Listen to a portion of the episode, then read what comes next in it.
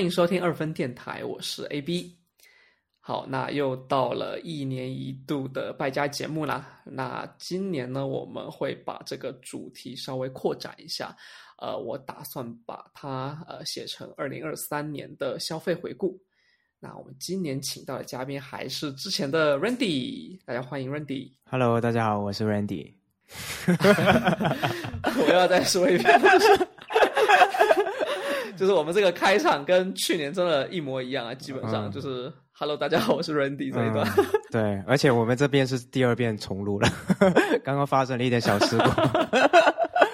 好，没有问题。嗯没关系，没关系。那嗯，好，那我就先呃稍微讲一下我们今天打算讲的一些点，然后剩下的时间呢，我们会呃在中间聊到的过程中自由发散。嗯第一个点呢，就是我们今年会想要聊一下二零二三年买的一些比较推荐的东西和比较不推荐的东西。嗯那我们可以不局限在这个数码的领域。其实起因是因为我在年底的时候看到了很多 UP 主，就是哔哩哔哩啊或者 YouTube 上面，他们就会录一些呃视频，讲的是今年比较不推荐的东西。嗯啊，有些可能是两个都讲，但是好像不推荐的东西比较多，对，就不知道二零二三年这些 UP 主发生了什么。然后第二个点的话，我们想聊一下，就是 Randy 现在你呃辞职之后呢，就目前呃这个状态的话，对你这一年的消费有一些什么样的影响吗？嗯第三个点是，你和我会不会觉得说，越来越多会有一些东西是可以用很久了，然后特别是一些价格在天点位的，然后呃这个性能啊、质量都不错的一些产品。嗯对，那我这个是我今年的一些想法吧。对，那我们嗯就一个一个来，嗯从第一点开始。嗯那我们先聊，就是去年你觉得比较推荐的东西是什么？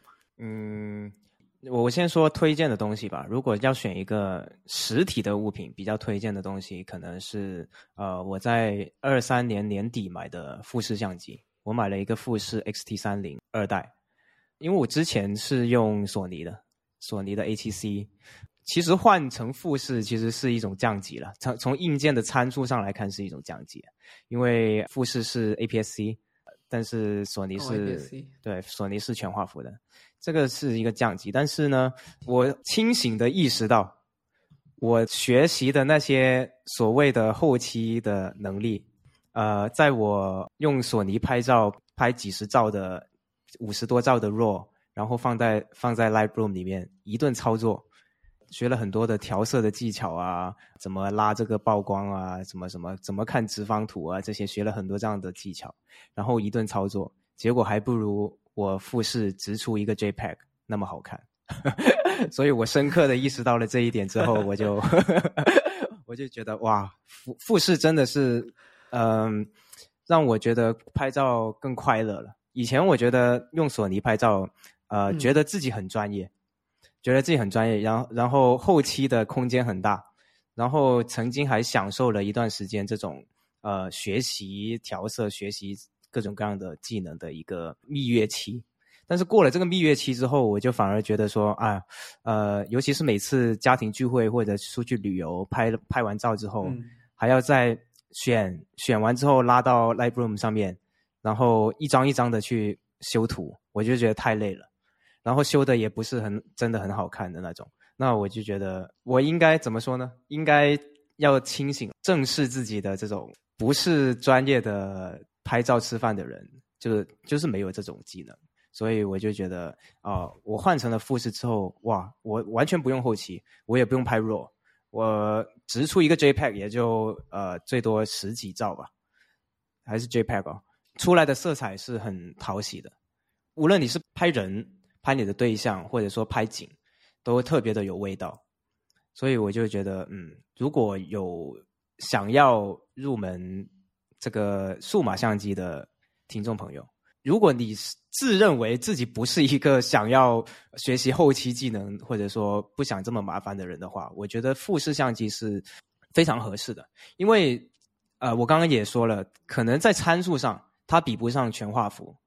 比如说，同样的就是同样的场景，同样的这个夜景，可能你用 A7C 这种全画幅的机器，你还可你还是可以拍到这个进光量很大的。要比富士要更充足的这个照片。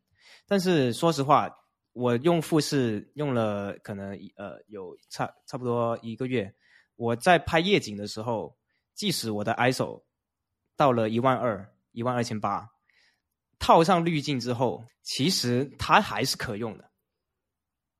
所以呃，因为它本身你是可以加一些噪点或者什么，可能它不那么清晰，但是它还是可用的。但是如果你用索尼用用用 A7C 或者用其他的全画幅，你你当然你到你到这么高的，它高感肯定是会更好，但是你需要一顿后期工作，你才能把它变成一个可用的状态啊。所以我就觉得它很省事，然后能出片。我觉得对大部分人来说是一个比较好的选择。哇塞，这一段分享很完整了。其实我刚刚想听到，就是我刚刚听到之，就听到你换相机的一些原因之后，我第一个感触就是。是不是我们年纪上来了，没有那个折腾的劲儿，然后感觉心智负担很大？哎，有点像，有点像带一台超大的索尼出去全画幅。嗯，对。其实体积不是问题，对我来说，体积跟重量不是问题。哦，体积不是问题。对，对我来说不是问题。啊，还是还是后期的这个。对，后期的压力太大。就是，就算你说你不是很经常拍，但是其实我看你发的频率还可以啊。啊，对对。还还蛮多的，对，就你也你也是很爱记录嘛，对，但是就是后期要花出去的这些时间，就好像没有办法 pay off 你前面的这些成本。对，因为因为你看，即使是像我这种，我已经自认为是那种比较喜欢钻研这种技术活的东西了，我都已经受不了了。所以我觉得，比如说 A B，你要你想要买一台相机，或者说你本来就没有想要买一台相机，我我相信，如果你看了，比如说我或者其小红书上面其他人用富士拍的那些直出的照片，我觉得你也会想要拍到那种效果，而它不是那种你需要我我告诉你需要学习这个后期你才能达到的效果，而是你直接买一台富士，然后你选一个滤镜，然后拍就可以的。那我觉得对于很多人来说是是很吸引的。我大部分都是同意的，就是包括你描述的这个过程，比如说我看到一些直出色彩就已经非常好看了，对对，然后拍人物、拍风景都可以 cover 住的这样的一种相机的话，对，经常会看到这样子的，就是别人放出来的片子，然后会很心动，特别是呃，其实我女朋友之前跟我一起看视频的时候，我们看到一台哈苏的 X 二 D，好像好像是这个型号，嗯，对。就是价格可能有一点夸张啊，大概是四五万人民币这样子，但确实是非常的无脑。嗯，对，你也确实可能 JPEG 就好了。对啊，因为你上传到手机上面，说实话，以前根本看不出来你在 Twitter 或者在朋友圈里面压缩的。对，Twitter 还好，Twitter 它没压缩那么严重，你朋友圈它是压缩非常严重的。比如说，我经常会跟我另外一个也玩拍照的朋友，我经常就跟他。因为我们也比较那种参数党嘛，比如说我们拍了一张 RAW，可能它这个型号跟我不一样，或者它的镜头跟我不一样，我们就会把这张 RAW 放到这个电脑上面，把它放到可能百分之一千的这个程度，这这个这个的这一个 zoom in，然后我们来看这个看这个细节，对吧？看这个细节好不好，锐不锐？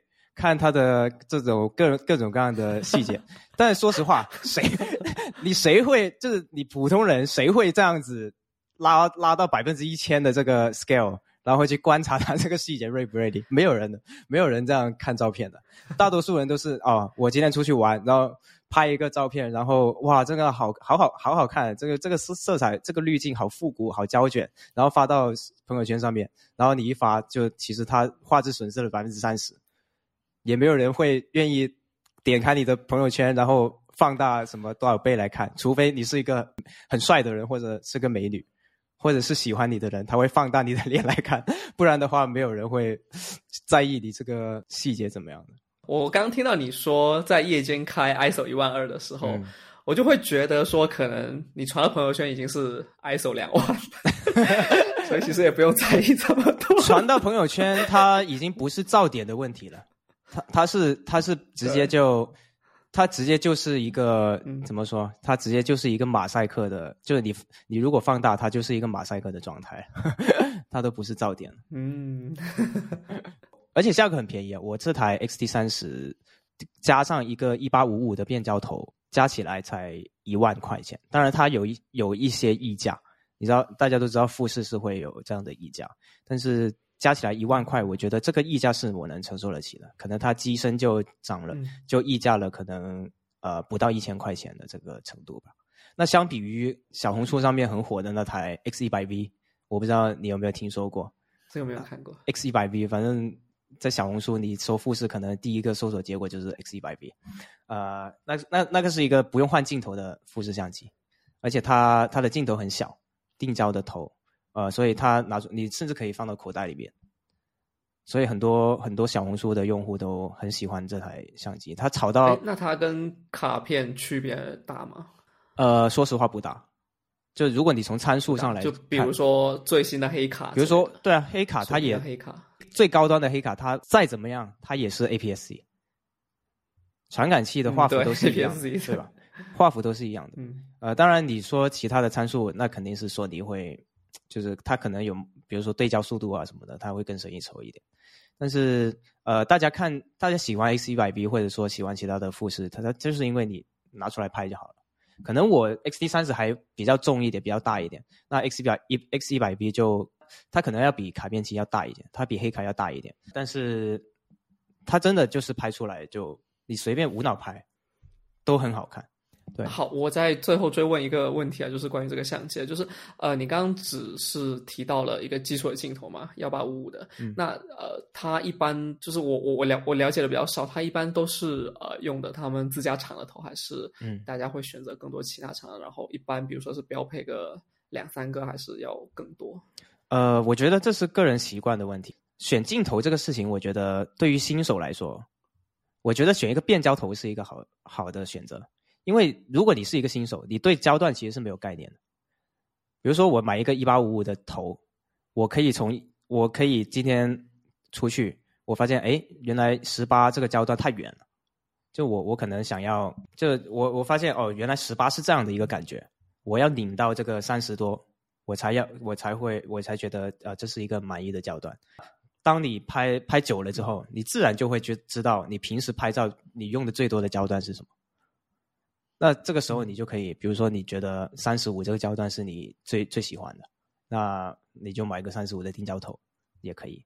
但是呃，定焦定焦的优点是光圈大嘛，呃，但是对我来说，其实我不是那么强求这个光圈太大。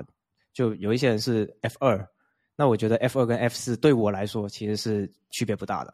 当然我能看出区别，但是我的意思是说 f 四。这个虚化没有那么强，对我来说是可以接受的。我并不需要这么强虚化的这个这种效果，所以呃，变焦头它的光圈符合我的需求，我也不用换镜头，我一八五五我都能都能拍。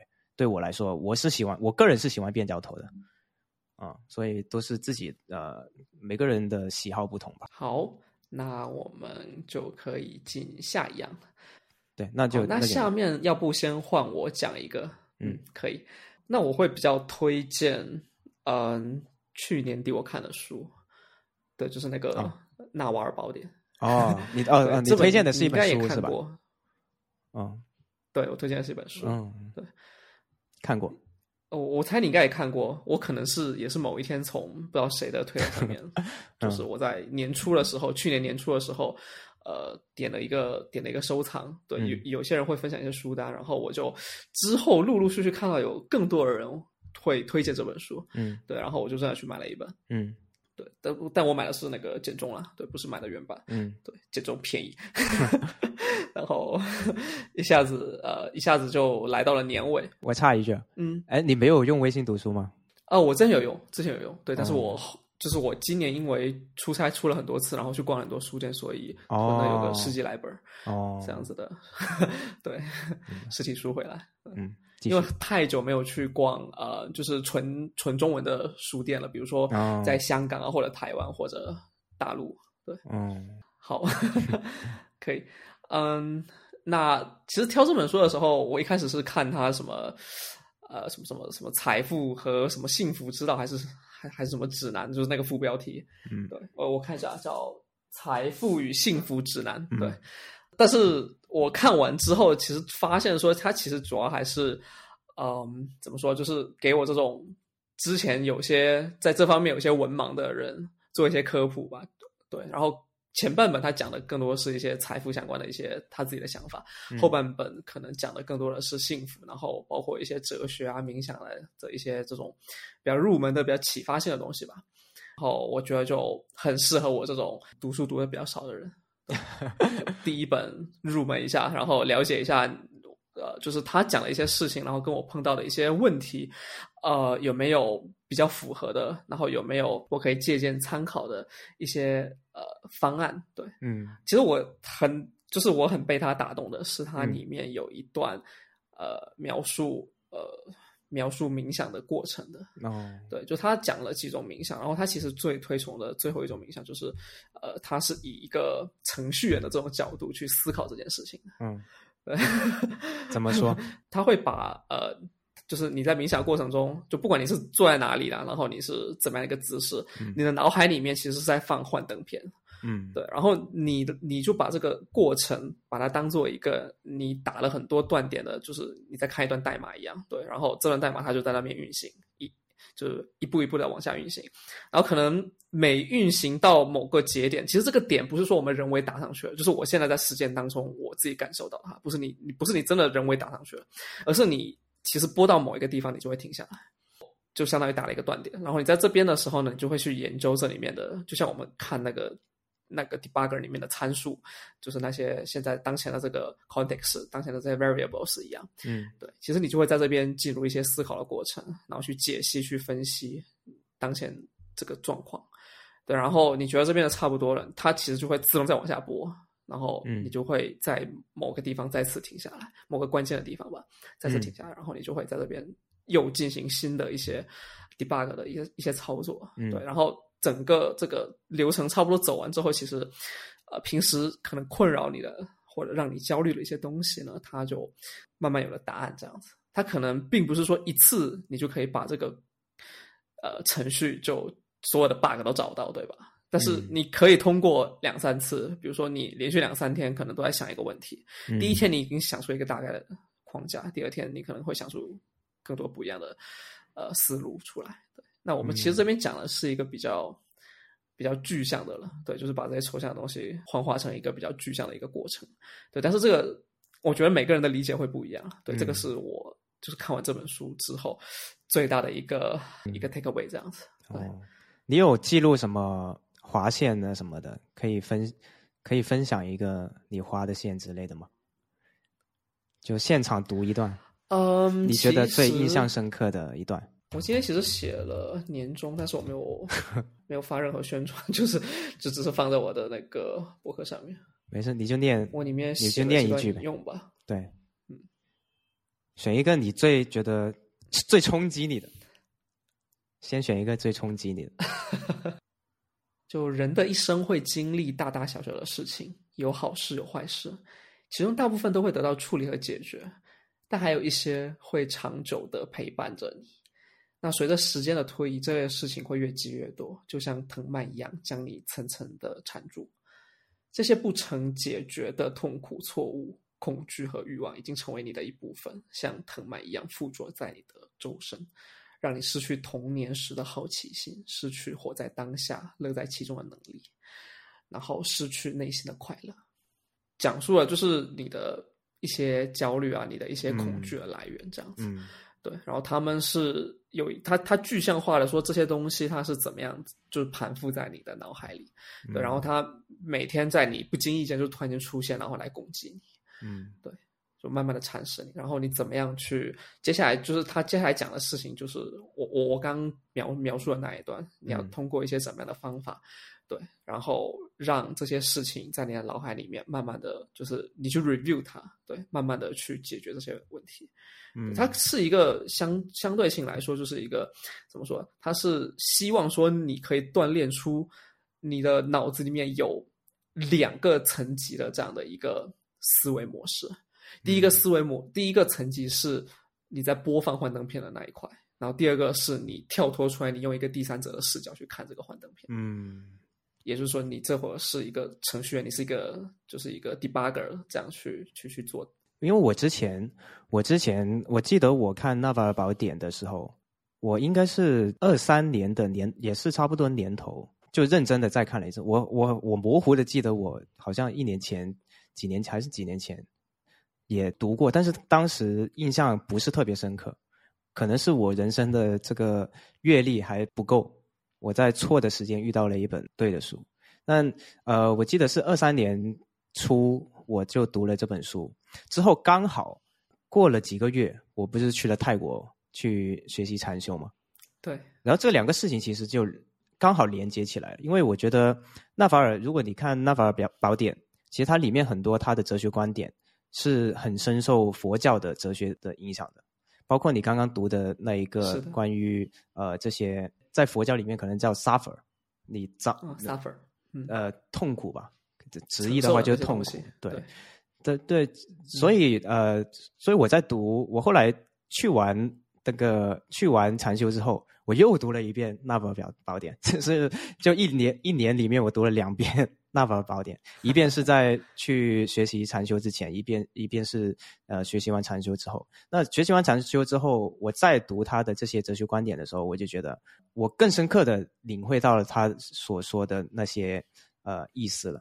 我我之前也摘录了一个关于他在评论佛教这个东西，他是怎么评论？他说：“嗯，对我来说，理性佛教意味着。”理解佛教所倡导的内在修行，以此让自己变得快乐、更富有、更能活在当下、更能控制自己的情绪，成为一个更好的人。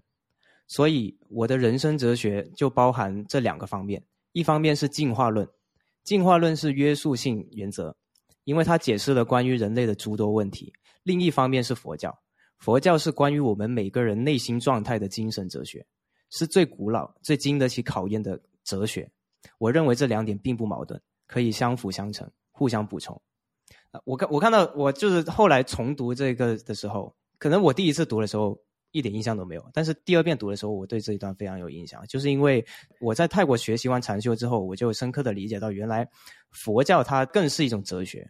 而不是一种宗教，当然它有宗教的成分在里边，但是我们可以通过它的哲学，是可以处理很多我们人生遇到的很多所谓的痛苦，或者说呃诸如此类的，就是你刚刚说的那些蔓藤，是不是叫蔓蔓藤？对。另外就是纳纳瓦尔，他是一个，我觉得在这本书里面能读到他很多很精彩的哲学观点，然后这些他的哲学观点，我认为是斯多格主义跟佛教哲学。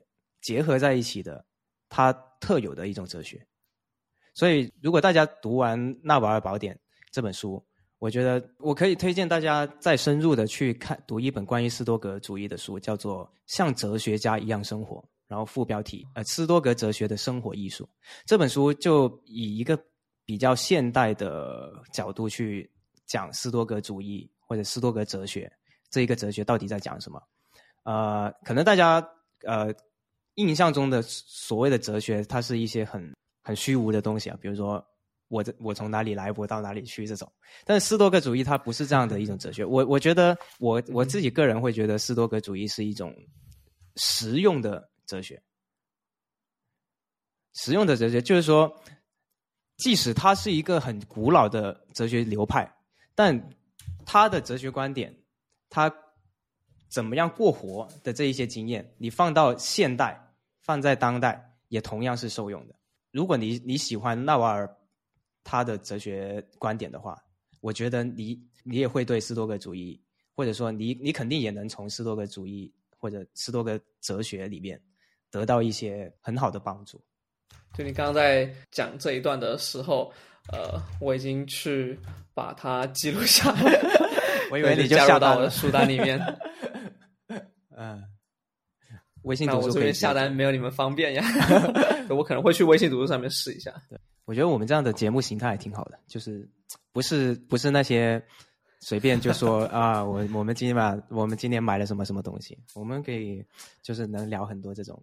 嗯，确实额外的。其实你刚刚讲到，就是他书里面佛教那一段，其实我我我印象非常深，就是你的原话那一段，我都还还有印象。他就在我刚讲的那一段的，应该是前一节或者下一节，就是嗯嗯它是连贯的。对，嗯然后我我我可以再补充解释一下，就是他刚刚说 Randy 刚刚说的，就是呃，他想的这个理性佛教的部分，而不是说宗教的部分。宗教部分可能就是嗯比如说像、呃什么业障啊、轮回啊这种的嗯，概念，嗯对吧？？对，然后其他的，他理性的那些就是说你怎么样去呃去获得幸福的这个部分，对，嗯然后怎么样去呃去理解你所经历的这些事情，经历的这些呃不不管是苦难也好啊，恐惧也好，嗯。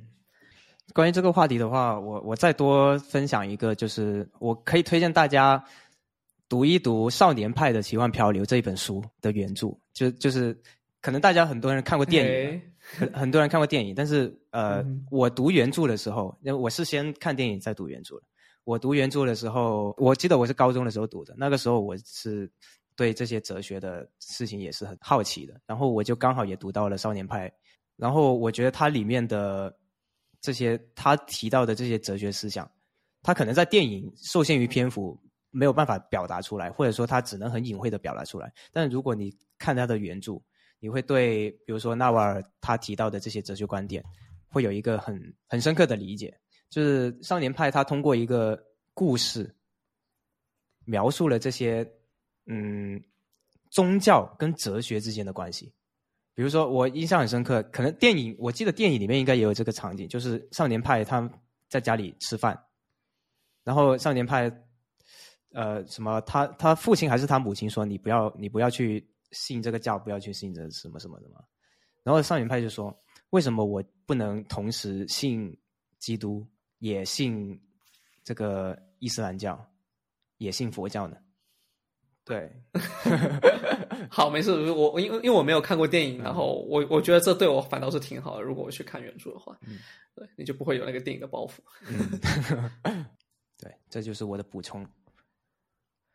哎，我我还我还想再 Q 一个点呢，就是嗯你们之前呃经常会提到的一个关键字啊，就是悉达多。嗯，那对这本书你们是就是你你觉得跟刚刚讲的这个话题它是怎么样一个联系？哦，悉达多也是我二零二三年读的，我觉得最影响我人生很多的书。我刚刚都忘了提了，就如果要我推荐一本二零二三年年度的我个人年度的书，那悉达多我觉得一定是要推荐的。如果你从故事情节上面来说，它就是一个寓言故事，它用佛陀为原型，做了一个叫叫什么叫同人 同人小说，可以这么说吗？就是他用这个人物，然后想象了一个寓言故事，描述了一个人从他的少年的出家到死去的这么一个过程，他其中遇到的一个事情，它很短，它篇幅其实很短。呃，至于他跟我我们刚刚提到的这些佛教哲学观点的话，我觉得呃，整本书对我来说。印象最深的可能是其中的关于体验的部分，就是智慧不可言传，他只能体验。别人如何告诉你啊？这个我在泰国禅修的这种体验有多好，或者说你就应该怎么样，或者是别人是没有办法，就没有人可以通过言语就能直接把智慧传递给你，你只能通过自己的体验才能获得这种智慧。比如说，悉达多一开始一个情节就是他觉得佛陀，他觉得他的这个呃至高无上的这个偶像，他创立了一个很好的标准，一个很好的哲学观点，一个一个宗教这样的东西。但是他有一个一个完美的教义，他很疑惑，他觉得哇，这个教义太完美了，但是为什么我总是觉得缺了一点什么东西？然后一直到后来，他决定他出家，离家出走，他不当富二代，变重新变成一个苦行僧，探索他究竟究竟这个教义缺的东是什么东西。然后一路下来发现，哦，他缺的就是体验。无论这个交易告诉你你应该怎么处理你的这个痛苦，或者说你应该走一条什么样的路，如果你不自己去体验，它都不是你的，它没有办法传递真正的传递给你。我说完了。对我突然想到，我今年今年九月份的时候，我当时呃刚去了一趟上海出差回来，然后嗯呃接下来的一周在新加坡，然后就是反正去做义工，然后腰肌劳损了。对 对，因为接下来那个周末我马上就要飞那个加州，然后我当时晚上睡觉的时候就很不舒服，然后做梦的时候都是想到就是一些那种嗯非常奇怪的，比如说那种刻板印象的说什么美国持枪啊不安全啊这种的想法，它就冒出来。对，但是我当我第二天就是非常非常凌乱的去了机场，就大清早去了机场，然后搭上了飞机到了那边之后，我反倒非常的清醒。对，就是我我下了飞机，然后呃跟朋友吃了一顿饭，然后去了酒店，然后那个时候我我觉得好像就是一切都很新鲜这样子。嗯，对我我我我我我的内心好像没有什么想法，我就是想出去走一走。嗯，对，然后我就出去走了一走，嗯 对，去我们公司的总部转了一圈，然后去那附近的超市买了点东西，对，然后就回来，然后我觉得人很放松，然后就给我、给我女朋友发一些消息，嗯对，大概是这样的一个 过程。对，对，就是这样子的。你你可能听众听到也也会觉得莫名其妙，为什么你走出去走一趟就会感觉会有这个感觉？就就这不是很普通的一个一次一次这个呃走路吗？行走吗？为什么会有这样的感觉？因为你根本没有办法传递给用用话语用文字传递给大家，嗯只能亲身去体验。对，所以所以大家就多体验。我觉得现在有一点好的就是很多人会拍 vlog，、嗯就会用呃一些就什么大疆的 Action 啊之类的这种呃比较小的手持设备，对，嗯然后它那个焦段就是是那种比较广角的焦段嘛，嗯对吧？对，然后呃大家会看到很多不一样的，就是比较第一人称视角的一些记录吧。对，然后如果大家呃有这样子的机会看到这些东西之后呢，呃，你感兴趣了，是建议去体验。对，对，对就是你会比以前获得更多的机会去知道这样子的东西。你有你你知道它就是一个很好的一个机会了，就是一个就是一个提前的一个体验。然后如果你能呃去试一下这些新鲜的不一样的事物的话，对，嗯就对你是新鲜的不一样的事物的话，其实是非常好的。嗯好，那我再讲一个小东西吧，因为我刚刚讲了一本书，对，然后再讲第二个我推荐的颈枕，颈枕，对，大家经常出去哦旅行、坐飞飞机的那个坐高铁的时候，对，都会用到的颈枕。那颈枕呢，其实我之前买过好多，两三个吧，至少。嗯对我最后一个用的是 MUJI 的，对，哦它就是里面会填充那种，呃我也不知道怎么说，哎，就是沙沙的那种颗粒感的东西。应该是泡沫之类的吧？但是我后来就是用了很多年之后，发现这个东西一点都不好用。然后我会推荐另外一种颈枕，是那种超硬的，嗯对。然后呃，关键词关键词关键词是，呃，就是头不会歪，嗯，对，大概按这个方向去搜，你就会搜到，哦，对，头保证你的头不会歪掉。然后你可以就稍微侧一点，你就可以靠上去睡着，哦对，，或者靠上去休息一下。嗯对，然后它是那种非常硬的材质，对，然后也可以系得比较紧，但是会给你留一点空隙，给你的脖子留一点空隙。嗯，我好像见到，有点像你那种呃，你脖脖子崴了，然后做手术还是什么的，然后给你固定住的一个那那种。哎，没有错，没有错，就是原理上其实跟那个可能差不多。就我我我感觉啊，就是它那个造型会比之前那种软的呃颈枕造型上面会更硬挺一点，嗯，对就跟你像穿一个立领西装一样的那种感觉。嗯我会建议说买那种不是充气的款，就我现在用的这个就是一个非常扎实的。它它缺点就是就是占是占地方啊，嗯。对，所以我们经常旅行的时候会，就比如说你身上背一个很大的包，或者额外拿一个旅行袋，然后上飞机。嗯。然后这个东西它不仅可以紧在你的，就是呃枕在你的那个颈部，然后它其实你把它打开，也可以放在你的腰部上面做那个腰靠。嗯。我我我觉得可能因为我们是一个就是互联网主题节目，然 后可能很多程序员会碰到就是哦颈椎啊、腰椎啊等等的问题。我倒我很少用，我有一个 MUJI 的，就是你刚刚说的那个 MUJI 的 那个，呃，但是其实我自己是很少用这个东西，因为一来可能我坐飞机可能都是两三个小时的那种，一般来说我是不会睡觉的，我一般都是看书或者看看剧之类的。我是我是那种想要充分利用这段这段时间的这种人，可能我会很很困，但是我还是很很难睡得着。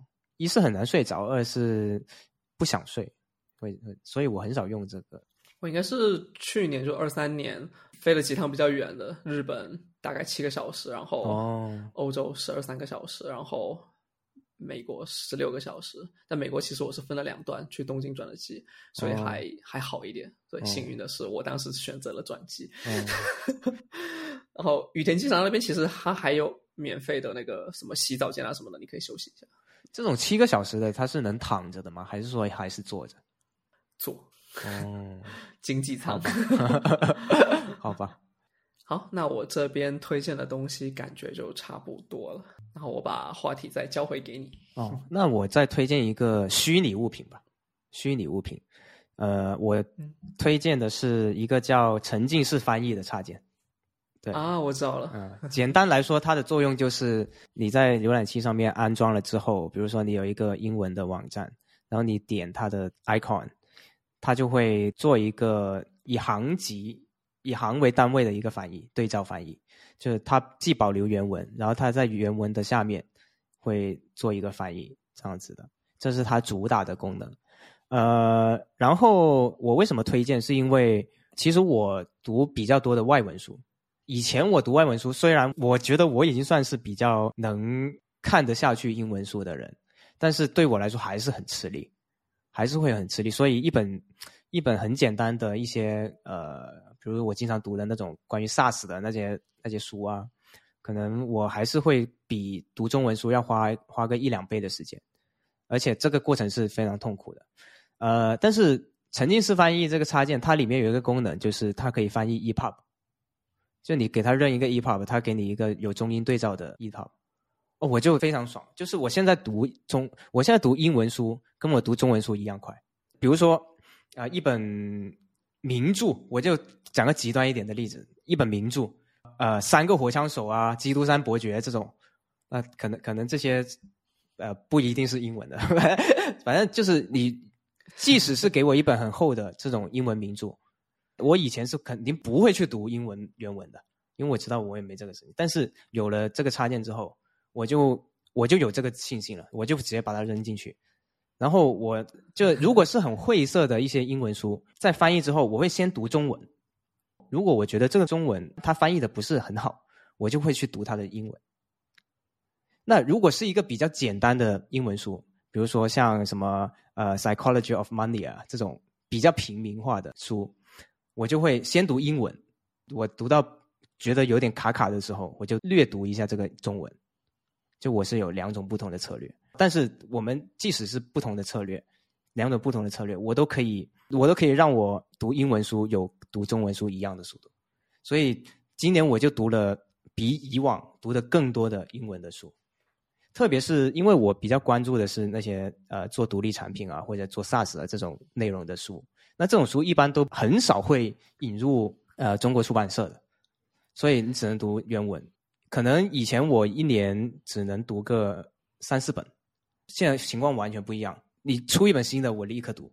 包括呃那个世界上最有生产力的男人，那个叫阿里，阿里什么什么，他刚最近刚出了一本叫做嗯、Feel Good Productivity 这本书，最近应该出了没有几个星期吧。我都能第一时间读他的原著，然后跟我读中文是一样快的，而且是没有任何负担的，所以我非常推荐。这应该是我第一个主动想给他打钱的国产插件，国产的产品，不要说插件，国产的产品，真的，当时他还没开始收费，当当时他还没开始收费，嗯我就我就想嗯很想给他打钱，我觉得这不付费不行。后来后来他现在是需要收费，就他可以免费使用。但是如果比如说你想要 Open AI 的这这个翻译，API 的接入，嗯对你你可以用自己的 API，那就不用付费。比如说我一个月花六十八块钱，可能是可能算是蛮贵的，但是我觉得它是很值的。呃，我付六十八块钱，我就不用填自己的 API key，我就用 A Open AI 用 GPT 翻译我的这个双语的读本，哦，我觉得很值。他给的是四的 API 还是三点五的？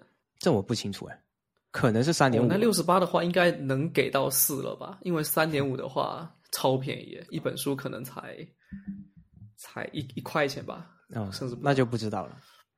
我觉得，呃，就翻译质量来说，我甚至不觉得翻译质量是个问题。其实你完全可以不花钱，然后用 Google 翻译，你理解就好。就就因为它因为它有很多选项嘛，你可以不你可以不用 OpenAI，你就用那个 Google Translate。Google Translate 是免费的，所以你可以用 Google Translate translate 一个一整个 EPUB，用这个沉沉浸式翻译。对我来说，这不是一个，就是因为你已经有中文中英对照了，所以你并不是那么在意翻译的质量。因为比如说你看小说，你比如说我看一个了不起的盖茨比，那我既然读原文了，我既然要读中英对照了，我肯定是以英文为主嘛。这种文学作品，这种文学作品的话，我肯定是想要感受它英文的那种它原本的这种文笔嘛。对，你只要能通过中文大概的知道他在讲什么。然后你再重新看这段你看不懂的英文，我觉得就够了，嗯，就不是不是特别需要纠结在这种翻译质量。那你觉得你在长期使用这个插件之后，你的英文会得到提升吗？还是说你会更依赖于你后面都需要这个插件？嗯，因为它可能帮你做了一些事情，然后让你在现在的这个英文水平阶段，你就已经觉得很舒服了，嗯，然后你就。该可能会人会产生这种惰性嘛？你就不想进步。我觉得对我来说，呃，用和不用对我的英文水平都没有太大的变化。就是即使我以前不用这种翻译，我可能是手动翻译，我并不觉得这种会对我的英文水平会发生一个很大的变化。可能只是说，因为我一直对我来说读英文不是一个很抗拒的事情，因为我知道有一些人就是他就是。他就是害怕，他有这个恐惧在这里。我我我觉得我们都是没有这种恐惧的，就是，但是当没有这种恐惧之后，可能我们欠缺的只是那些什么词汇量啊，啊，对从句的这些阅读能力啊，这些对阅读速度啊等等的。但这些我觉得，即使我我是手动翻译的，然后去阅读很多书，都呃不是说特别能改善的。所以我现在用这个插件，我就觉得呃，因为我用不用都一样。那我用了之后，反而对我的阅读速度是有很大的提高。那我觉得它只有好处吧，它对我来说只有好处啊。就对我来说，用不用进都没什么进步的人来说，确实。这这就是我要分享的虚拟的，我觉得最推荐，真的是打开了一个世界。嗯，对 我稍微延伸一下，就是呃，如果大家觉得现在 GPT 的翻译质量不是很好的话，其实。可能是使用的姿势不对。我之前因为在做一些相关的翻译工作的时候，我先尝试用 GPT 四直接硬翻了一篇，嗯，就发现最后的结果可能，比如说跟我想要的结果还有一点差距。比如说它能做到个七十几分这样子，然后我把它丢到其他的一些工具里面，就是做润色的工具，那种传统的 AI 做润色的工具，可以得到一点更好的效果。那他们那个呃润色的那个关键词就是呃 paraphrase，对，改写相当于是改写的意思。对，那如果是用这种方式，然后你只用 GPT 去实现的话，其实也是可以的。就是你在 prompt 里面，你先让它做 translate，然后让它做改写，两个操作之后，它的效果就非常 native。嗯，对。哎，这个是不是有一种术语？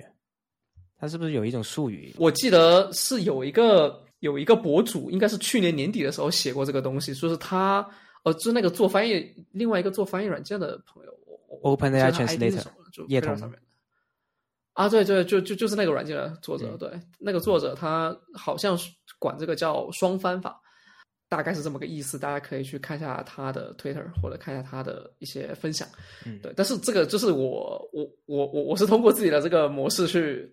发掘出来的啦，对 对，不过跟他想法是一致的，就就执行的过程基本也都是一样的。嗯嗯，这个结果其实我找了一些就是新加坡这边的，就是 native speaker 的这些同事，他们去看一下，他们会觉得说，就是他看不出来任何的瑕疵，完全没有，不会像任何翻译腔，对，非常的 native，而且呃，因为我给他加了风格嘛，他们甚至看出来这是就是比如说是一个技术文档风这样子的。啊，你是中译英还是英译中？呃，其实我都做过，嗯，我都做过，嗯，对，这比较多的是中译英，嗯，哦，就是别人是看英文看得出你的风格是吧？对，哦，就比如说，呃，我之前有一个开源的一个小册子，叫那个 Coach，嗯，Coding Oriented，呃，Great Essentials，嗯，对，那，其实就是一个差不多有呃有十到十一节的这样的一个小的一个入门的一个手册。然后我之前写的是中文，然后我一直想找时间把它翻成英文。对，但是其实我对这个册子投入没有办法投投这么多精力进去，嗯所以我就在年底的时候，呃，找了一个周末吧，对，可能花了一两个小时就把这件事情全部做完了。对，就把它直接搬过去。对，然后搬搬过去之后，我会检查一下，因为可里面可能有些链接或者有一些说法，它是比较只有在中国的，比如说安卓的这个开发环境里面才会用到的，然后我会把这些东西去掉，因为这个东西它虽然是翻译成他们很 native 的说法，但是啊、哦里面的那些技术名词啊什么，它肯定是不行的，因为哦英文里面就没有这个东西，嗯对。或者说他们就不使用这些技术之类的，缓存会把快取手动去掉这种，啊、这个这个应该是可以的，这个应该是可以的。嗯。对，这个只是说你简中跟繁中的一个区别嘛。对，嗯然后还好，这个还好。我其实我自己，我我翻译用的最多其实还是英译中，然后我一般自己会给他加一个 prompt，就比如说我翻译一些比较文学方面的东西，可能我就会说啊、用王小波的文笔来翻译这个这段话，或者说用韩寒的文笔来翻译这段话，我我也是这样这么这么搞，但是我发现好像效果不是太明显。效果不是太明显，我不知道是我不知道是因为它是音译中还是什么，所以我我很好奇，如果它是中译英的话，如果你跟他说我用菲茨杰拉德的文笔来翻译这段，或者我用莎士比亚的文笔，可能他会更、哦更有这种特色。哎，我也觉得，哎，特别是像什么莎士比亚这种，就是它首先已经没有版权问题了，然后它有大量的输入，它可它都可以拿到，就是训练的语料。那可能中文这边可能会欠缺一些。对，那接下来是什么？啊，接下来是比较不推荐的东西。比哎，其实这个很难的。你你可以你先你你你你心里有底了吗？你可以先说。其实我没有底，我这边的答案是空的，因为我今年压根儿就没有买什么东西。哦，我今年我可以把我今年买的其他东西直直接爆出来。我我今年还买了一个索尼的电视，然后给我女朋友买买买的，然后 PS 五其实主要就是他在玩，嗯。对，然后买了很多游戏卡带，嗯，大概就是这些，然后其他数码产品基本上什么都没有买。然然后再另外的一些东西，就是我上次给你们讲的，说我可能买上，我买了一些，嗯，户外品牌的一些东西。对，今年就是有意识的去关注了一下这个部分，因为在新加坡有一些比较实用的场景。就新加坡其实没有什么户外活动可以做了，嗯实际上，嗯对，但是因为它天气超烂，嗯就今年，特别是今年年底，就连下了一个多月的雨，每天都下，每天可能下五六个小时，下的多了可能下二十个小时。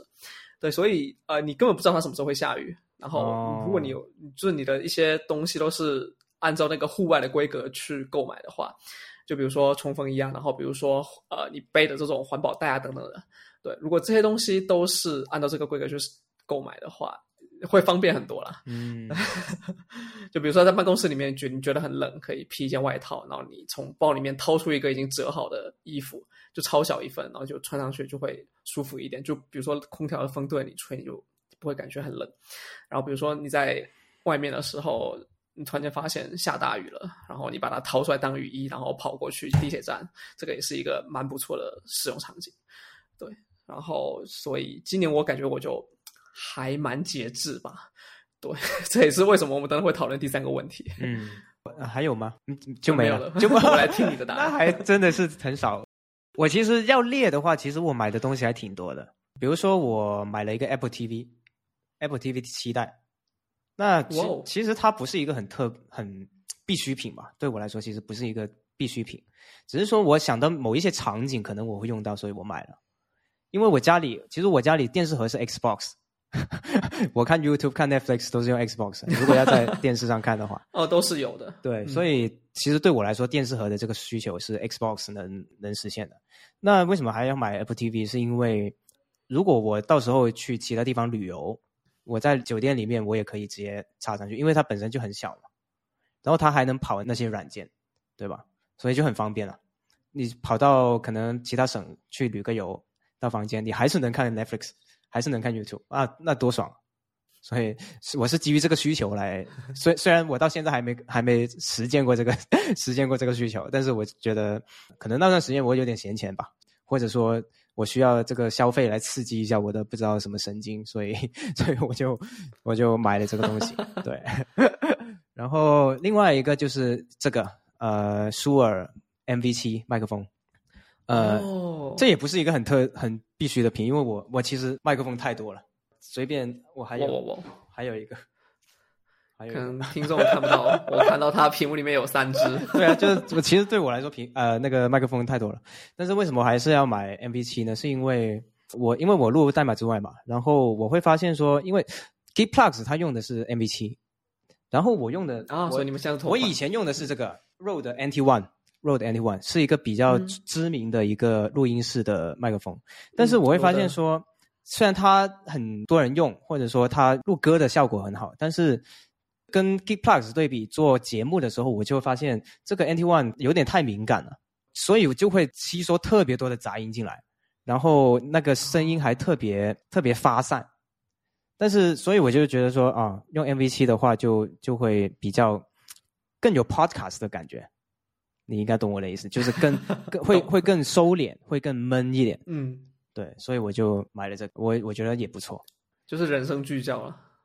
对，就是如果有听众朋友他想要开始录播 podcast，然后有一点预算，这这个是一千六，在京东上一千六吧，一千六、一千七左右，有这笔预算的话，我觉得这作为一个唯一的麦克风来用还是很不错的，因为我也用过这个麦克风来录歌，我觉得这个效果还是可以的。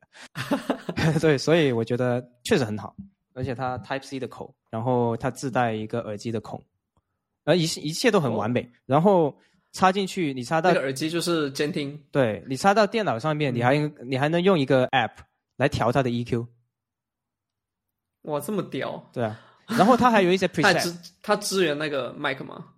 对，它 Mac、Windows 都可以。然后它还有一些自带的 preset，比如说你想要 warm 的，你你想要暖的，或者你想要呃这种哇，干的都可以有一些这样的 EQ 的 preset，、所以有点像索尼换到富士的感觉吧。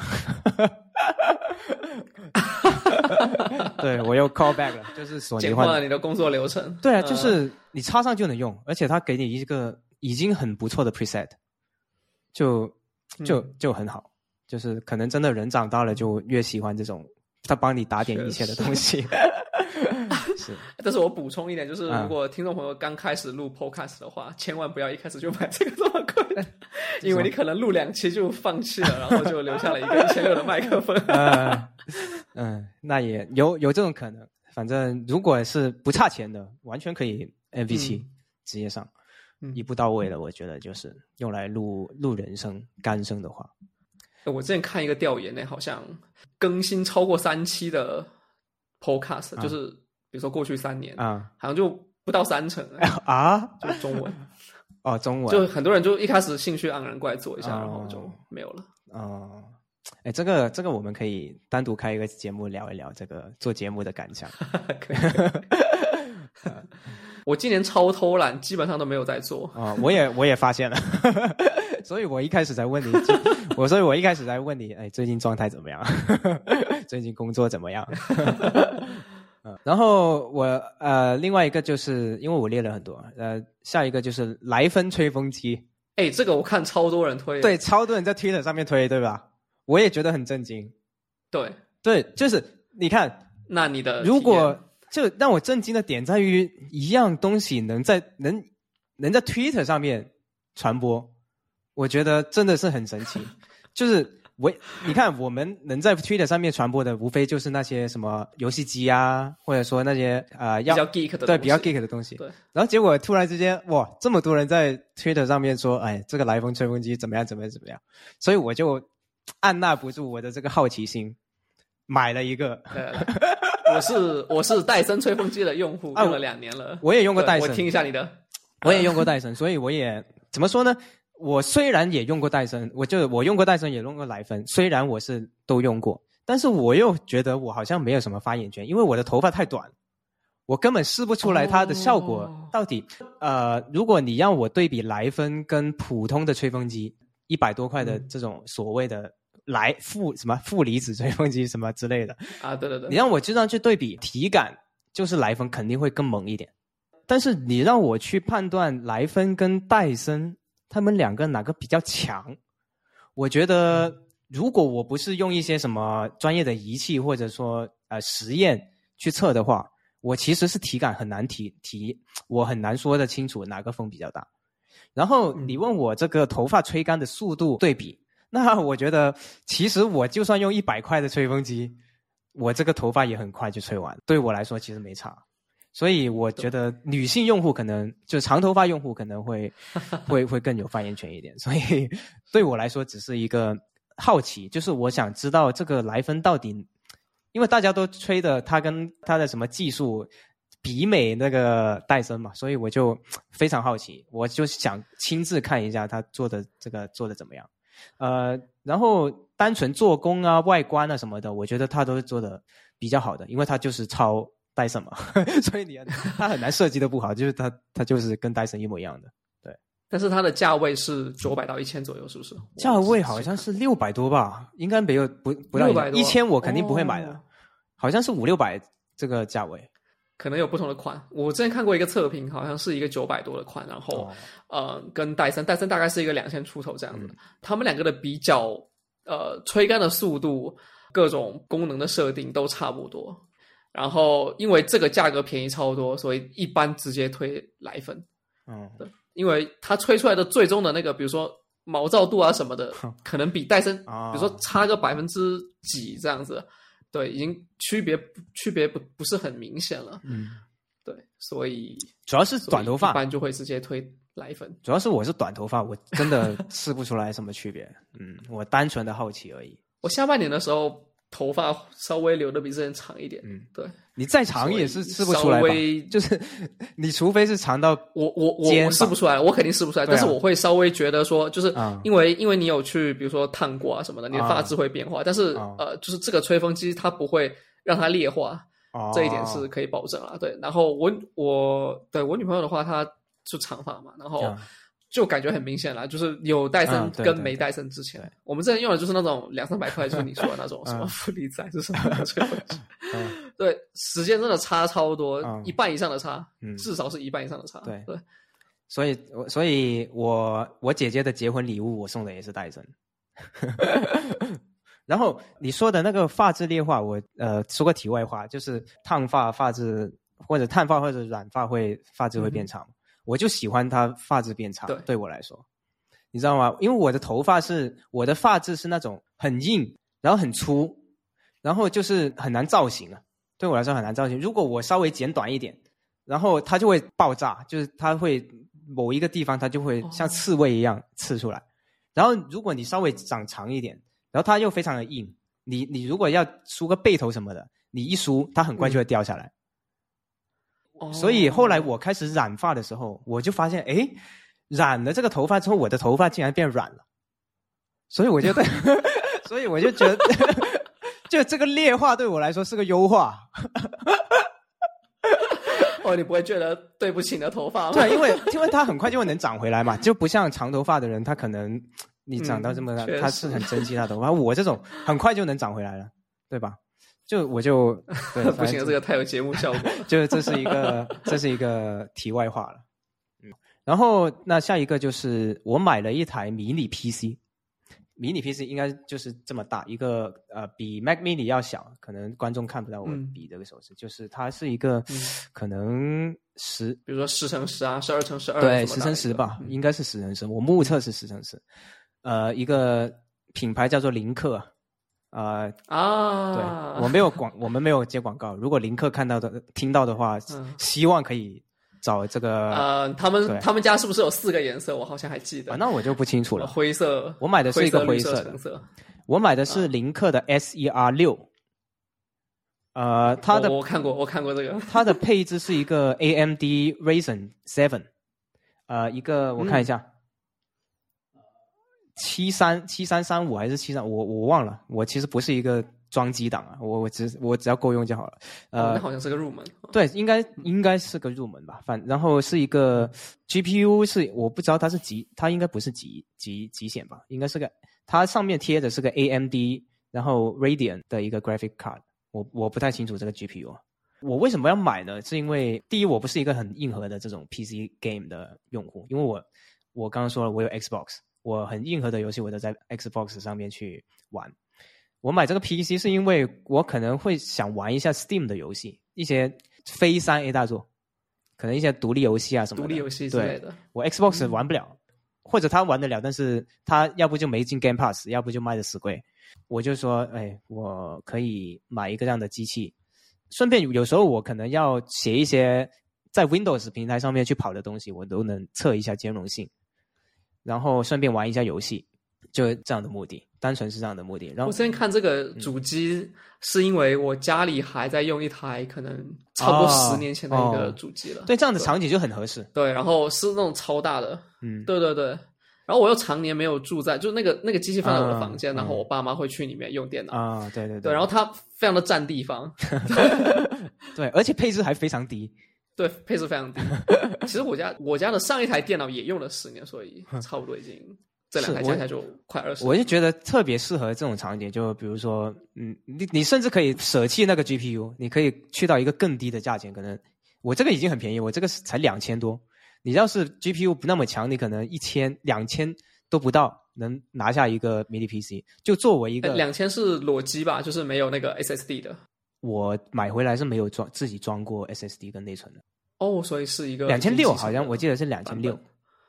嗯，因为因为有一些迷你 PC，他们一般就是卖那个裸机，有是卖裸机内存和 SSD。我当然不会卖裸机了，我我这个不折腾的。我是觉得当时另外一个很重要的因素就是，我一直很想要一个迷你 PC，我不知道为什么。嗯，其实说实话，我根本没有这种很硬的需求，但是不知道为什么，我每一次看到这种呃 NUC 啊，或者说迷你 PC 这种一个盒子，然后跑一个系统的这种东西，我会特别的有一种。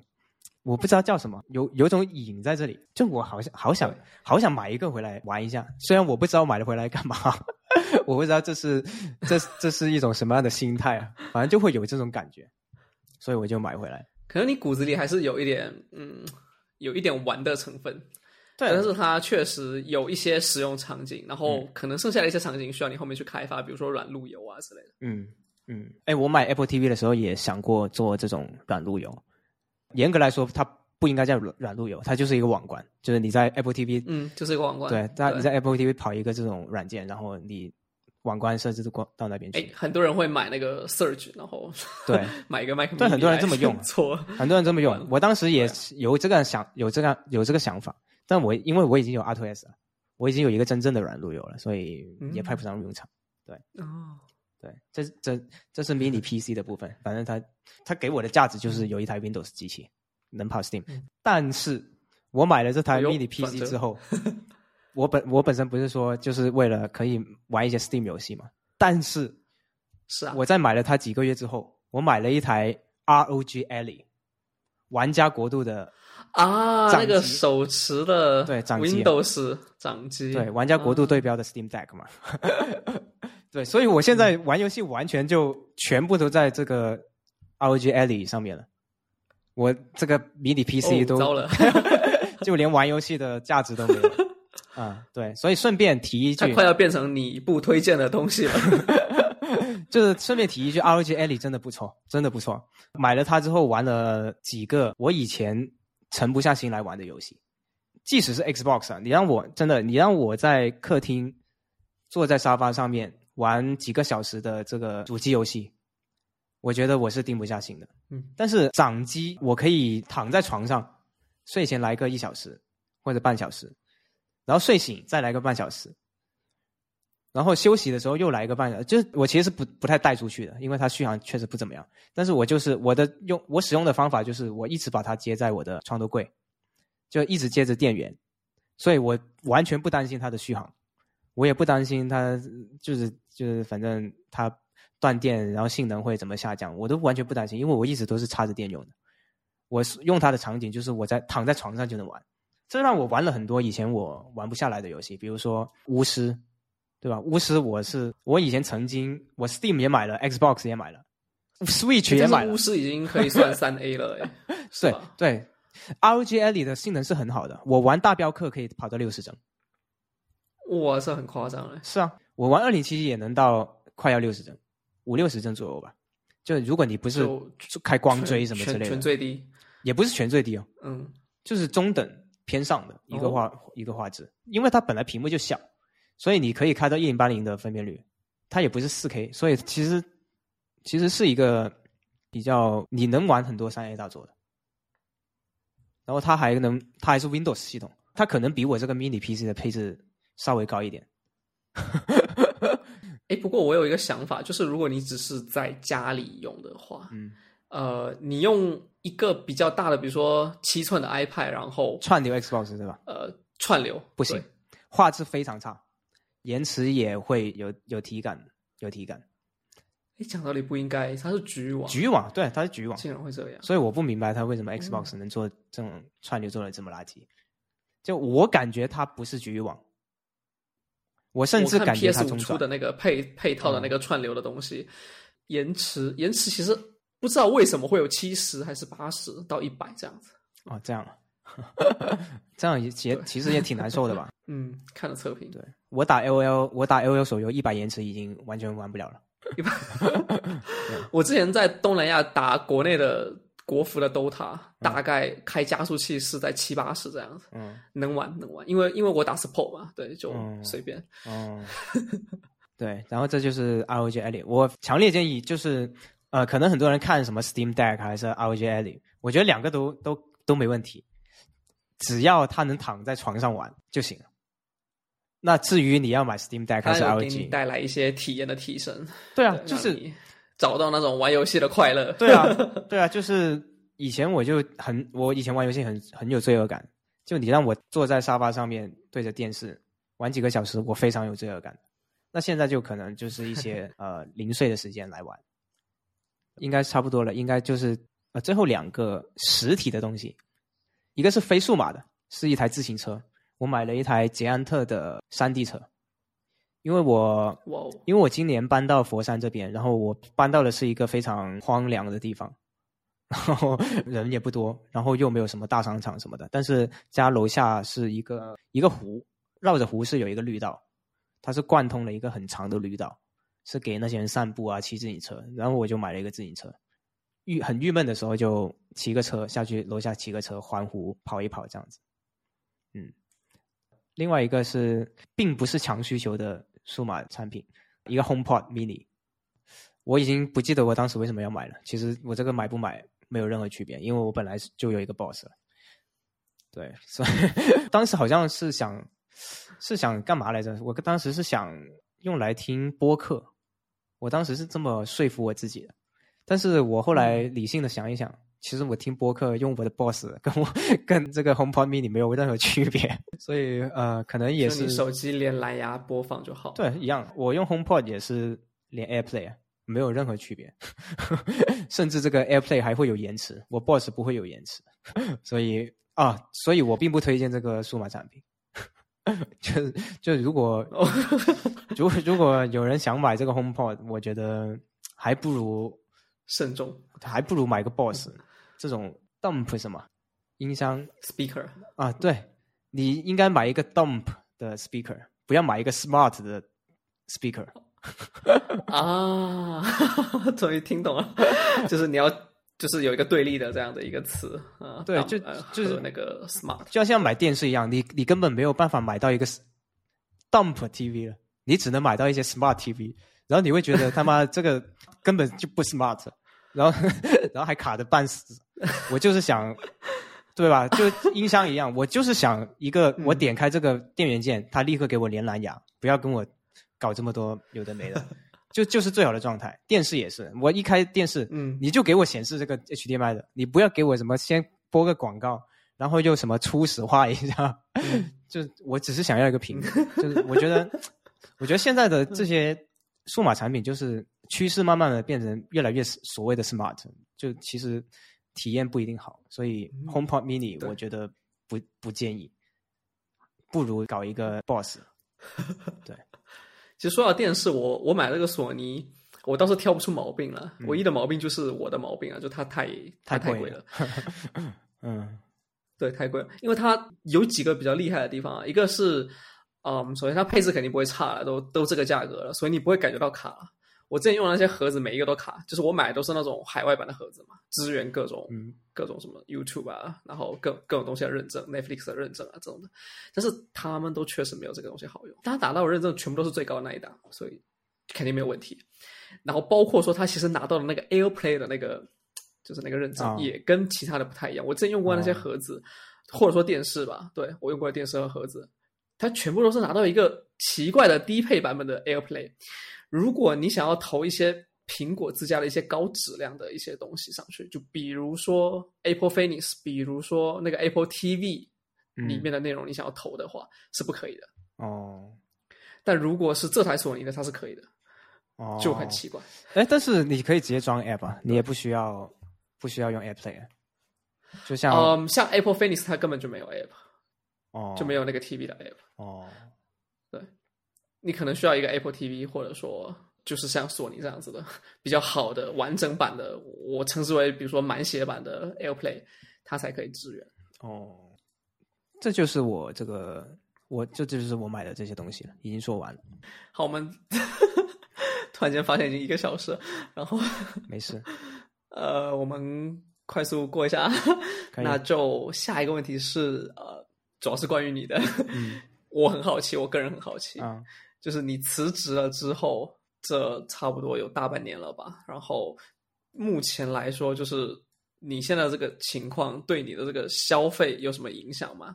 你觉得说你需要做一些什么样的生活上面的调整吗？在消费这一块，嗯，其实我觉得我我理性上会更更审慎一点，这是肯定的，因为以前以前我买东西的心态就是我根本不看价钱，我当然我我买的东西都不是很贵了。说实话，买 iPhone 我们都没有啊？你你还有车、啊？车是另算嘛。就是我相信，我相信我们都是这种买 iPhone 其实不需要太看它的价钱的，因为我们有工作，然后我们工作的工资也不算是很低，所以我们知道你可能一两个月就赚回来了，所以你会有这种安全感。但是辞职之后，我买东西的心态就变成了说，我的这个存款相对于以前不是那么定期增长一个趋势了。它可能有一点增长，但是它已经以前是一个这种 y 等于 kx 的这种这种线叫什么？这种这种叫什么？啊，对，线性。对，完了，我从我暴露了我的数学水平。以前是一个线性的，现在变成一个这种很慢，啊，就是有波动的，就很慢对平稳波动的。就它、嗯呃它的斜率斜率变低了，对吧？斜率变低，嗯我应该应该应该没讲错吧？我好怕，我数学、啊，没有错，没有错。我数学真的是很差。什么一点一的斜率，一点零，就是它的 k 值啊，它的 k 值 y 的 kx 里面 k 值变低了嘛？变低还是变高？变低了，应该是变低。变低啊，对，变低了。反正就是有了这个 mindset 之后，就我就觉得说啊，我不能买这么贵的东西了，因为我这如果一买这么贵的东西就，这钱是没了，就是真的没了。我可能要，比如说我买了一个一万的东西，我以前就完全不会去想一万就一万，我不会去想它后面怎么样。现在我假设说我我买了一个一万的东西，我也想这一万块钱我应该应该怎么把它赚回来。因为我没有工资，我比如说我现在卖这个插件，我要想哦，我要我可能要卖多少份，我才能赚回来。对，如果我卖不出来多少份，我就想我那我应该做点什么样的另其他的事情来填填填充这一万块钱，我会这么想。对，他就就是会有一种让我逼迫自己去呃想我怎么去把这个钱赚回来的这个这个心态。诶，那听上去还蛮正面的，诶，就是是啊稍微给你一点压力。会会有这样的压力的，但是你他能不能转化成真的真的这个结果？动力，这个结果动力也会有，但是你结果你能你你是不是真的能不 cover 到这一万块钱？那很难说。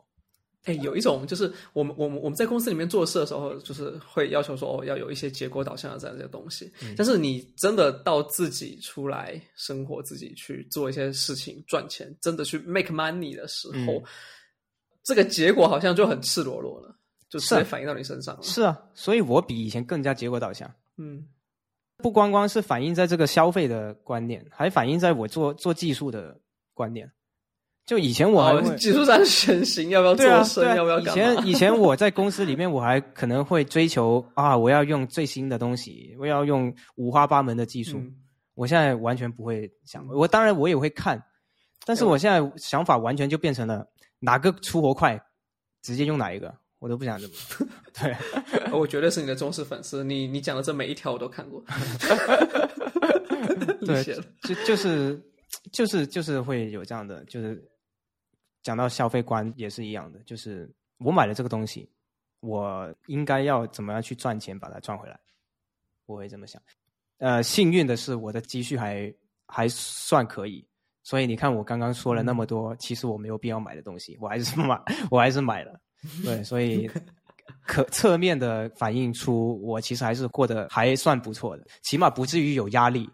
对，所以，但是我还是会理性的那一方面告诉我，不能这么，不能再这么花钱。嗯，那如果我真的真的我也不干了，我可能就去佛山找你躺两周，可以啊，体验一下佛山的生活。没问题啊，这边消费消费非常低，我房租也特别低。你可以想象，我我卖插件都能 cover 我的大部分房租。哇，这么夸张？对啊，一个月一个月的收入就可以抵掉房租。对啊，大部分吧，我不能说每个月都行。嗯，哦，对，所以非常非常好。嗯，对，而且有些东西本来，比如说本来我可以同时拥有 A T C 跟我的复式，但是我现在就会觉得说，嗯，我这个复式买回来，我要把我的 A T C 出掉。要回回血，以前可能也会回血，但是这个 这种现在回血的这种需求是更旺盛，欲望对，这是第二个问题，应该就就是这样吧。好，我我我也相信说，就是这个问题的回答对很多人应该都会有一些启发吧。因为可能过去一年经历，就大家经历过很多事情啊，什么裁员啊，各方面的啊，市场缩招啊，问题特别多。对，然后还有很多人真的想，比如说转去做一些呃自己开发一些小东西啊等等的。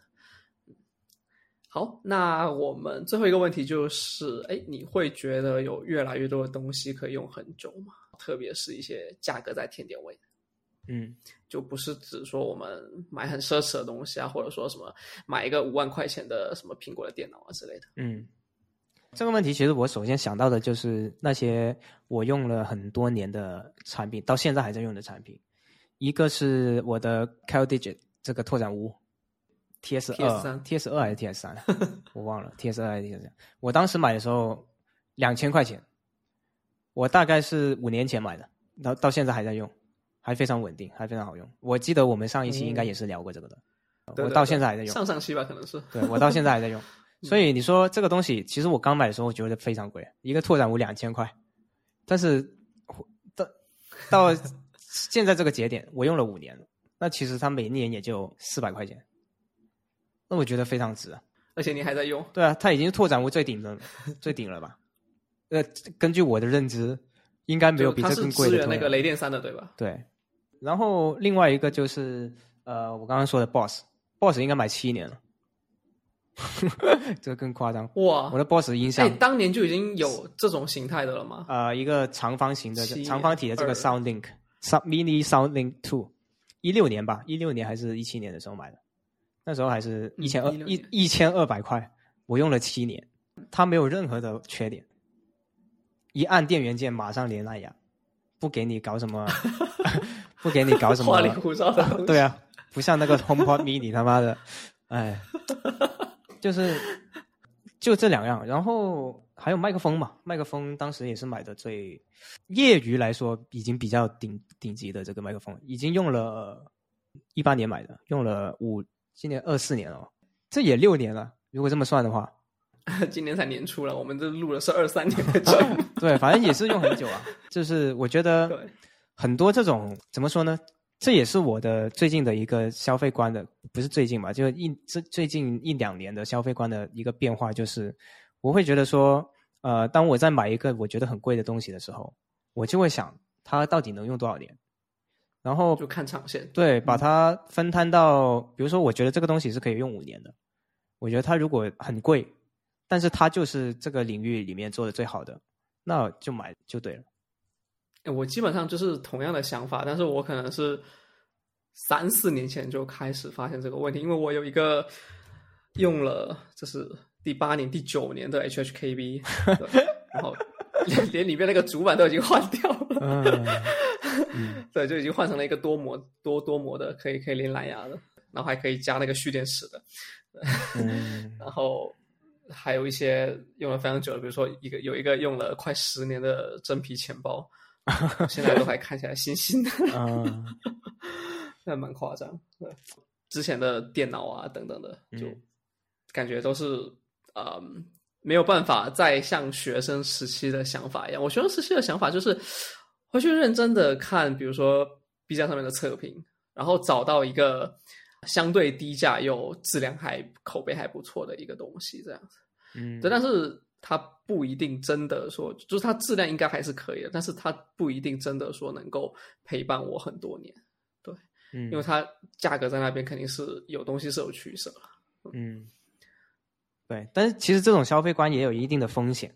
有一定风险是。曾经我在一九年还是一八年，我买过最贵的一 MacBook Pro，是两万多块钱，呃，一 TB 的 SSD，呃，三十二 G 的内存，因为我感觉这台机器我能用十年，结果结果、呃，苹果转 ARM 了。对啊，结果，Apple 过了一年还是两年，出一个 Apple Silicon，八千块钱的 M1 直接吊打我的两万块钱的 Intel，而且还不发热，续航比我多出不知道多少倍，那这就 所以这个东西有运气的成分在里面。对，就是会有这会有这样的风险，就谁也想不到。因为我的我我的想法跟你完全一样，一模一样。我是在二零二一年买的那个 M1 Max 嘛，嗯。对我一般就觉得说 Apple 买第二代就是它那个更新换代之后的第二代嘛，嗯。就什么 i i iPad 二啊，然后或者说什么 MacBook 的这个 M1 Max 啊、M M2 啊这种的，嗯。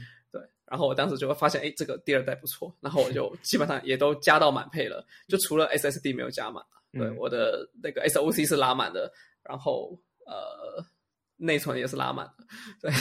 对，我也是打算用十年，用到二零二二二零三零年。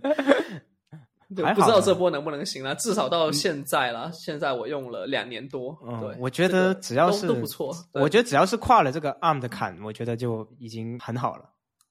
就你最尴尬的是 Intel，Intel 就是你，我现在我到现在还在用 M1 的 MacBook Air，到现在还够用。对，刚好你刚刚提到那个 HHKB，我又想到，如果 HHKB 是我二零二三年买的，我二话不说就会把它评价成我最不推荐的产品，因为现在的选择特别多了。对，我当年两千块钱买的呃 Hybrid Professional 什么什么，反正就是这个双模的，反正就是啊两千多的，官方那个双模，对，两千多的。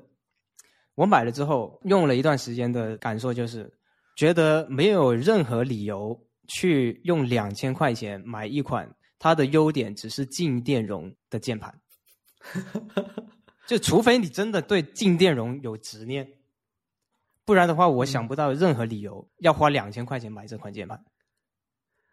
但是当年的静电容选择特别少，现在的话，你几百块可以买到非常好的，就这这个区别还是有。现在我不了解这这个行情，现在我不了解这个行嗯。行情，因为我是那种对我来说，静电容的手感还不如我机械键盘的手感。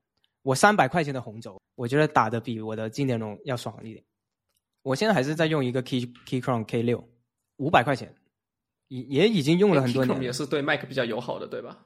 呃，其实如果你是用 Mac，因为我当年买 HSKB 另外一个原因就是因为它的 Control 键它就是在 Cap Box 那里，对，就这这是我买它的一个很重要的理由。但是其实说实话，如果你是 Mac 的用户，你无论用什么键盘，你都可以很方便的在系统设置里面把这个键给修改啊，掉。做改键。对，嗯，所以所以所以为什么要买 HSKB 呢？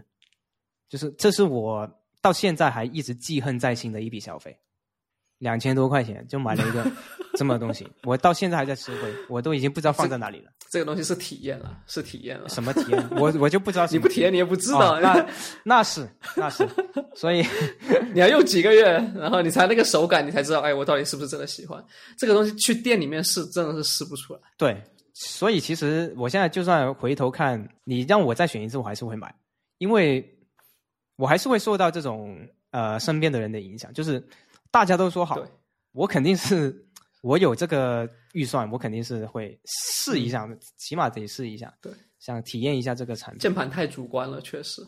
对，对，后来才发现啊，还是这个五百块的键盘好，真的很不错。我还有一个 Marshall 的音响，应该也用了差不多四年了。哦。可能再多用几年就 就要看上你那个 BOSS 的寿命了。那个 BOSS 还能用多久？我这个 BOSS 我感觉还还能用到，还能用十年吧。我我想象不出它有任何 我想象不出它有任何坏的理由，除非它电池不行。你知道有有一种坏的理由是什么吗？因为你现在回南方了，就回真的南方了，它可能会潮掉啊，那就不知道了。就是除非我我唯一想到的，可能它电池可能。到最后是已经消耗完毕了，可能会有这样的情况。哦，但是电池还好啦，可以更换。嗯，锂电池基本上都是应该没有人会换这个了吧？因为换这个的成本，我觉得应该 足够买一台新的了。直接买一台。对，对。但是我今年其实我今年也是有一个目标，就是尽量不买东西了。你说的是二四年对吧？对，二四年，二四年，尽量不买东西。我们现在的像像我我们的办公桌，然后我们的自行车都是用公司的那个额度报销的。就你以前在微软的话，应该也差不多，都是有那个太好了相关的一些东西。对，所以就 真的太爽了，就趁趁还有工作感觉。确实，万一哪天没了工作，确实有工作是好，就把它用掉吧。我之前也跟别我的朋友说，呃，如何抑制自己的消费欲望？比如说，你忍不住想要买 新，你忍不住要买新的 iPhone，你就把你买 iPhone 的钱买 Apple 的股票，哇！然后你再过几个月，它再怎么跌，你还是有钱的，对吧？就是它不是一个消费品，就就是你再过几个月再看，它可能甚至涨价了，已经帮你赚了一台 iPhone，对对啊，就是这样子的。你买英伟达的话，今年绝对帮你赚一台 iPhone。对，比如说你二二年的时候，你头脑发热，觉得我要买一个四零九零，然后你用了我这个方法，你用四零九零的钱 买英伟达的股票，然后你二你现在这个钱，我买了 四零九零，对吧？后面那个箱子，对，你看你当时买的四零九零到底给你带来了什么东西？嗯，如。但如果你当时买的是英伟达的股票，你能得到的是，哎，我天啊，百分之神预言，神预言！我我我觉得这个就作为我们这一切的结尾了。可以，大家理性消费。Randy 的 Randy 的消费哲学，对大家理性消费。如果大家赚了钱，可以给我进行一些打赏。好 支持，哎，其实我呃，我昨天看到你发的那个，但是是我半夜睡醒的时候看到的。嗯，你发了那，就是墨水屏的那个屏保。对对对，对我准备去支持那个。啊，随便吧，那个其实是理论上来说应该是不应该收钱的，所以我才把它设成呃免费零元起跳。对，零元起跳。对，因为我是从 Unsplash 上面选的图。呃，Unsplash 的 license，Unsplash 的 license 其实它不鼓励你直接把照片卖出去，所以我也不好意思收别人的钱，所以就零元起跳吧。我现在卖，我现在卖出去十十份，卖出去十份，十份都是十份都是零元的。我操！对对，我去推特上帮你转发一下。没事，这也是我预期之内吧，就赚个吆喝吧。嗯好，那这期我们就聊到这边。嗯，谢谢大家。非常感谢 Randy 来参加今年的录制。不客气，不客气，非常开心，真的非常开心。嗯，我也超级开心。那我们拜拜，拜拜。